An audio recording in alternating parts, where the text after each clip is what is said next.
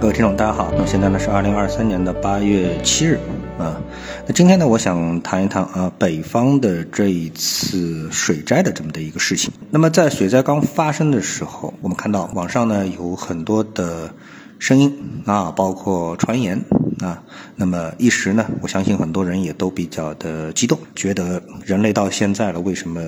连一个水灾都搞不定，给这个老百姓啊造成了这么大的财产的损失啊，这个是不是天气预报不到位啊，还是啊预防不到位啊等等之类的啊？那么随着时间的推移之后呢，我们掌握了越来越多的信息，那我觉得呢，呃，有可能可以理智的啊看待这么一个问题。那我谈一谈呢，我个人对这个一个事情的看法。其实对这个事情的看法当中呢，我觉得多少呢也带有啊这个结合一些投资理念的这么一个观念啊，所以呢，我觉得可以硬拉生拉硬扯嘛，呃，也可以把两件事情呢可以混在一起来聊一聊啊。嗯，我有一个这个朋友啊，也是曾经电视台的同事啊，所以呢，他说的事情呢，我觉得嗯，整体上啊，可信度是非常非常高的啊。那么他本人呢是河北人啊，所以呢，这次呢发生水灾之后呢，呃，过了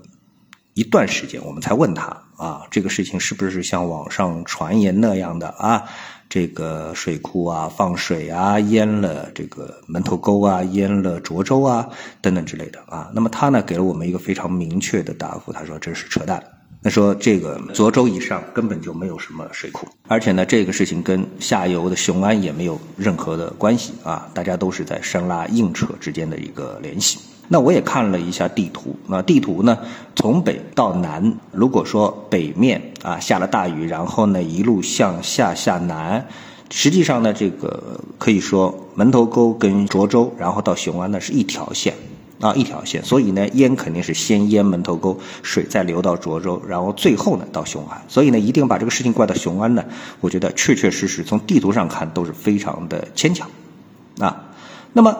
呃，在北方啊，它有这么的一个概念，就是我们大家都知道啊，在中国有一个防汛抗灾呃指挥部，对吧？经常我们会听到这么一个事儿，叫防汛和抗旱啊，不叫抗灾，叫防汛抗旱指挥部，就是把防汛和抗旱两个事情啊放在一起，有一个部门来管理。但是呢，你冷静的想一想之后，你就会发现了啊，如果在南方，防汛抗旱指挥部干的事儿一定是防汛，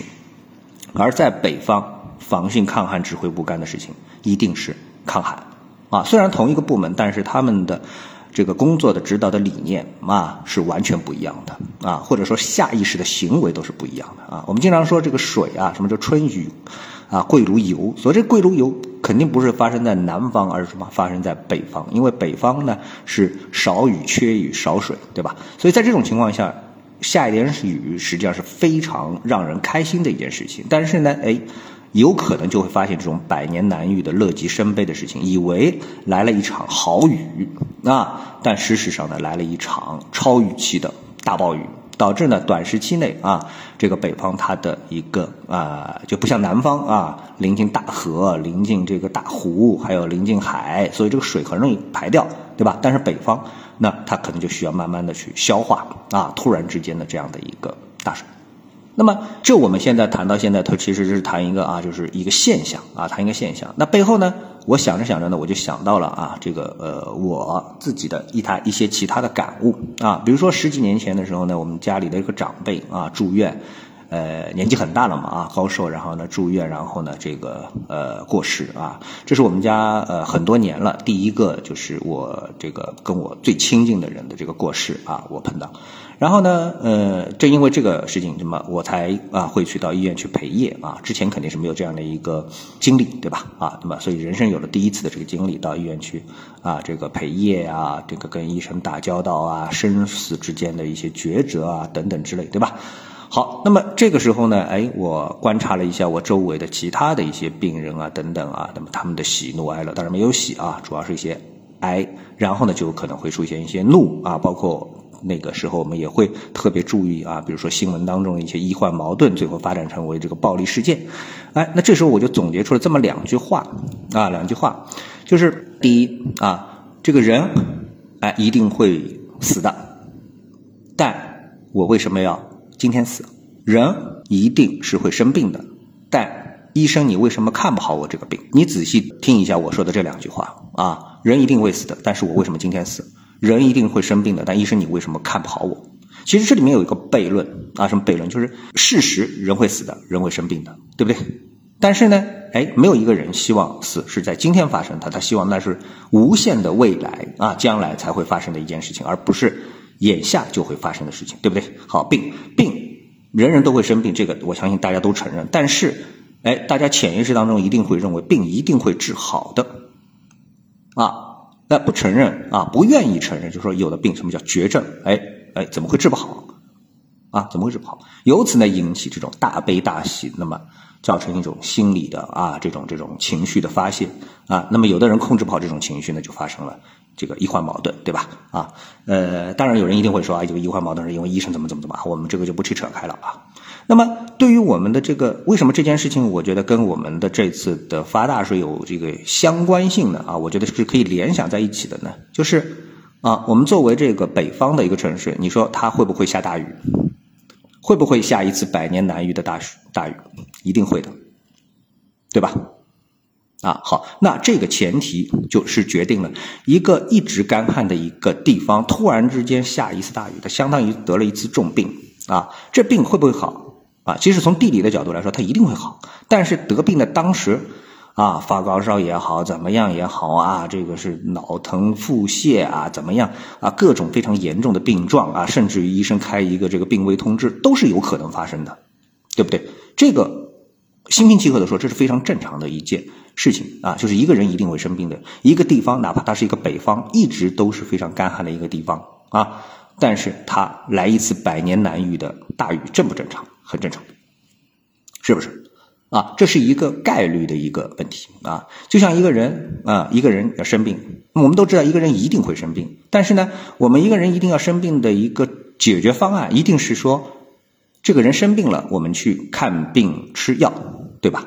但是呢，你不会说我为了不让我生病，就是否定一个客观规律，说，哎，我能做到不生病，为什么？因为我有良好的生活习惯，我天天坚持锻炼啊，我不会这个衣服啊什么的，根据温度适当的这个调节，我不会头疼脑热，我不会着凉等等之类的，这做得到吗？其实这是不可能做到的，对不对？对吧？好，那你我们放在涿州这样一个干旱的城市，对吧？为了一次百年难遇的这个大雨啊，大雨，然后呢，前期做非常大的一个准备工作啊，来。为了预防百年难遇的这个大雨，理论上做得到吗？做得到。但是呢，从投资回报的角度来说，这个投资和回报之间它的一个差距就实在是太远太远了，对吧？那有可能等你等一百年，甚至于等三百年，它都没有下一次大雨。而在这个过程当中，你所投入的维护成本啊等等啊，又是非常非常的巨大。那么从一般投资的角度来说，大家一定会从投资的角度啊，大家一定会放弃这项。这个啊，所谓的风险的一个对冲啊，而直接呢，哎，去按正常的我们的这个市场啊，是不会发生股灾的啊。所以大部分情况下，大家不是以股灾作为前提去操作股票的，而是把这个市场作为趋势性上涨来进行操作的。所以呢，这个市场会发生零八年次贷危机，会发生新冠疫情，但是这个不是投资的。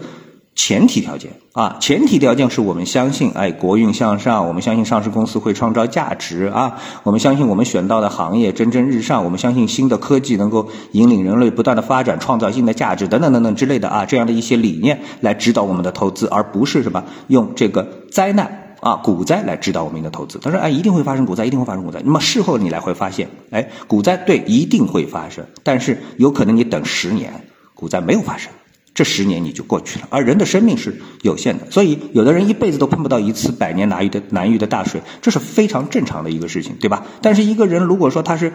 以等待百年难遇的大雨的这种心态去生活在这个呃这个社会上这个世界上，那我们有一句成语叫杞人忧天，对不对？这其实是一直都是我们所嘲笑的这个对象。放在整个人类的历史上啊，也许啊杞人忧天有一定的道理啊，但是呢，作为普通人来说，哪怕做过整个人类社来社会来说，这个社会的运行的机制不是为了应对杞人忧天的这么的一个事件去进行运行的，啊，进行运行的。所以呢，我们说客观的说，即使经过这么一次大雨的话，那整个的一个北方，它的一个缺水啊，它的一个整个的一个干燥的气候，还是不会发生趋势性的扭转啊。然后北方现在就变南方了啊，就像东北变成海南了，这可能吗？这是不太可能在近期发生的一个事情，但有可能有那么一些迹象，但它绝对还没有成为一个结果。所以在这种情况下，人的理念还是会什么？哎，下雨之后啊，去用盆接啊。而不是说啊，去把它直接倒掉，对不对啊？好，那么今天呢，我们就跟大家聊一聊这样的一些我的看法啊。谢谢各位收听，我们下次的节目时间再见。